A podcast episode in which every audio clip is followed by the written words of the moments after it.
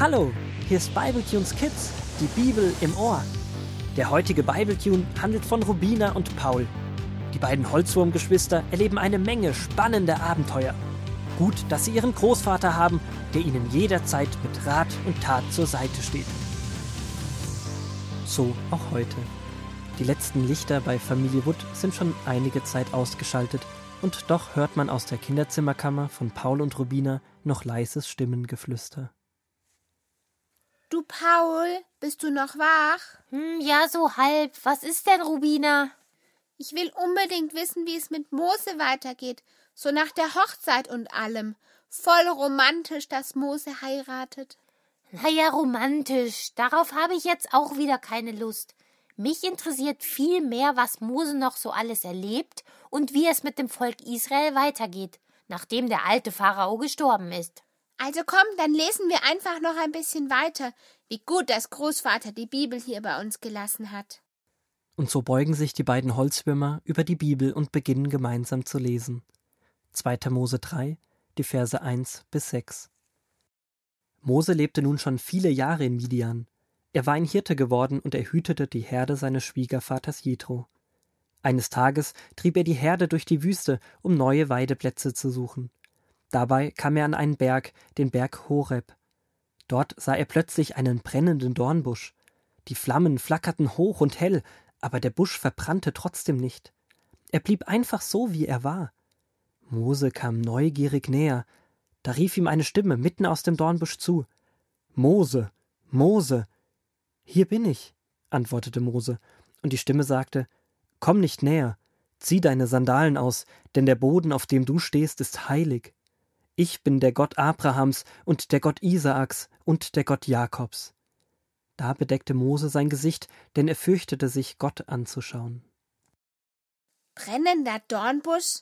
Haben wir das richtige Buch? Ist das nicht vielleicht das alte Märchenbuch? Doch, das ist das Richtige. Und du hast doch auch von Mose vorgelesen.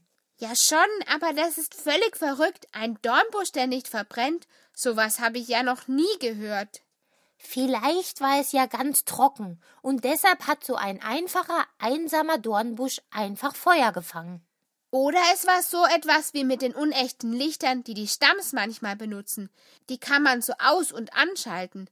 Elektrische Teelichter nennen sie diese Dinger, glaube ich. Vielleicht hingen die ja im Busch und dann sah es aus wie Feuer. Bestimmt gibt's das auch mit Feuereffekt. Oder Mose hat zu lange nichts mehr getrunken und hat dann plötzlich komische Dinge gesehen. Also eine Fata Morgana. Das ist eine Luftspiegelung. Wenn warme und kalte Luft aufeinandertreffen und es dabei absolut windstill ist, spiegelt sich an der Grenze von warm und kalt die kalte Luft in der wärmeren Luft darunter. Okay, ich verstehe nur die Hälfte. Wie auch immer, ich habe keine Ahnung. Ich würde gerne einfach Großvater fragen.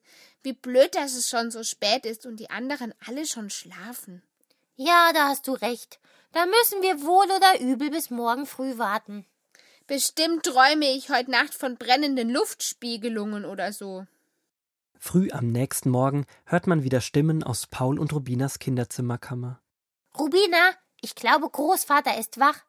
Komm, wir stehen direkt auf und fragen ihn über das aus, was wir gestern gelesen haben.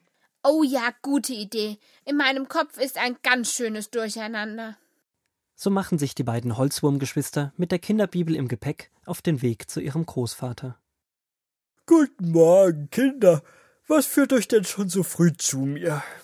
Wir haben gestern Abend noch ein bisschen in der Bibel weitergelesen, weil wir unbedingt wissen wollten, wie es weitergeht mit Mose und seinem Volk. Aber wir haben was richtig Verrücktes gelesen, von einem brennenden Dornbusch, der nicht verbrennt. Das klingt wie ein Märchen. Oder eine Fata Morgana. Na dann ist ja gut, dass ihr zu mir gekommen seid. Lasst uns doch die Geschichte noch einmal gemeinsam lesen. Die Geschichte, die weder ein Märchen noch eine Fata Morgana ist. Ich kann mich auch, wenn es schon lange her ist, noch gut daran erinnern. Ich war nämlich dabei, habe mich damals wieder durch Moses Hirtenstab gefressen. Ich sage euch, dieses Erlebnis werde ich niemals vergessen. Es war schon echt besonders. Da hab sogar ich, kleiner Holzwurm, gespürt, dass Gott voll da ist. Und so lesen die drei nur noch einmal gemeinsam den Bibeltext über den brennenden Dornbusch. Immer noch schauen Paul und Rubina ziemlich verwirrt ihren Großvater an. Ich verstehe das einfach nicht, Großvater. Ein Dornbusch, der nicht verbrennt, und warum soll Mose plötzlich seine Sandalen ausziehen? Vielleicht hat es ja etwas mit dem zu tun, was Gott sagt, als er Mose bittet, seine Schuhe auszuziehen. Der Boden, auf dem du stehst, ist heilig. Ja, es ist gar nicht so einfach zu verstehen. Und dann auch wieder doch. Paul, du hast ganz recht, damit hat es auf jeden Fall zu tun. Oft erleben wir, dass Gott uns als Freund oder wie ein Vater begegnet. Wir dürfen einfach zu ihm kommen und es genießen, bei ihm zu sein. Aber Gott ist noch viel mehr als einfach unser Freund oder ein netter Nachbar. Er hat die ganze Welt durch sein Wort erschaffen. Er ist absolut gewaltig und groß. So, dass wenn wir ihn sehen würden, uns der Mund offen stehen bliebe und wir einfach nur staunen, wie groß, schön, mächtig, ewig, gewaltig und heilig er ist. Also richtig besonders und verehrungswürdig. Mose hat an diesem Tag etwas von dieser Heiligkeit Gottes erleben dürfen. Soll der nicht verbrennende Dornbusch dann vielleicht ein Zeichen dafür sein, dass Gott heilig und ewig ist? Das hat Mose bestimmt zum Staunen gebracht. Und dich vermutlich auch, Großvater. Und darum sollte Mose auch seine Sandalen ausziehen. Er war ja den ganzen Tag am Arbeiten. Die waren bestimmt nicht mehr wirklich sauber. Das wäre sonst doch ziemlich unhöflich gewesen, seine Dreckschuhe anzulassen, wenn Gott sich schon so mächtig zeigt und diesen Ort um den Dornbusch zu seinem Ort erklärt hat. Ja, und Mose sollte nicht nur staunen über Gott und dann voller Begeisterung wieder nach Hause gehen und weiter Schafe hüten. Gott hatte einen bestimmten Grund, warum er sich Mose in seiner Macht und Heiligkeit gezeigt hatte. Er wollte ihm sozusagen sagen Mose, was du jetzt erlebst und hörst, ist wichtig. Ich, der Gott deiner Väter, begegne dir.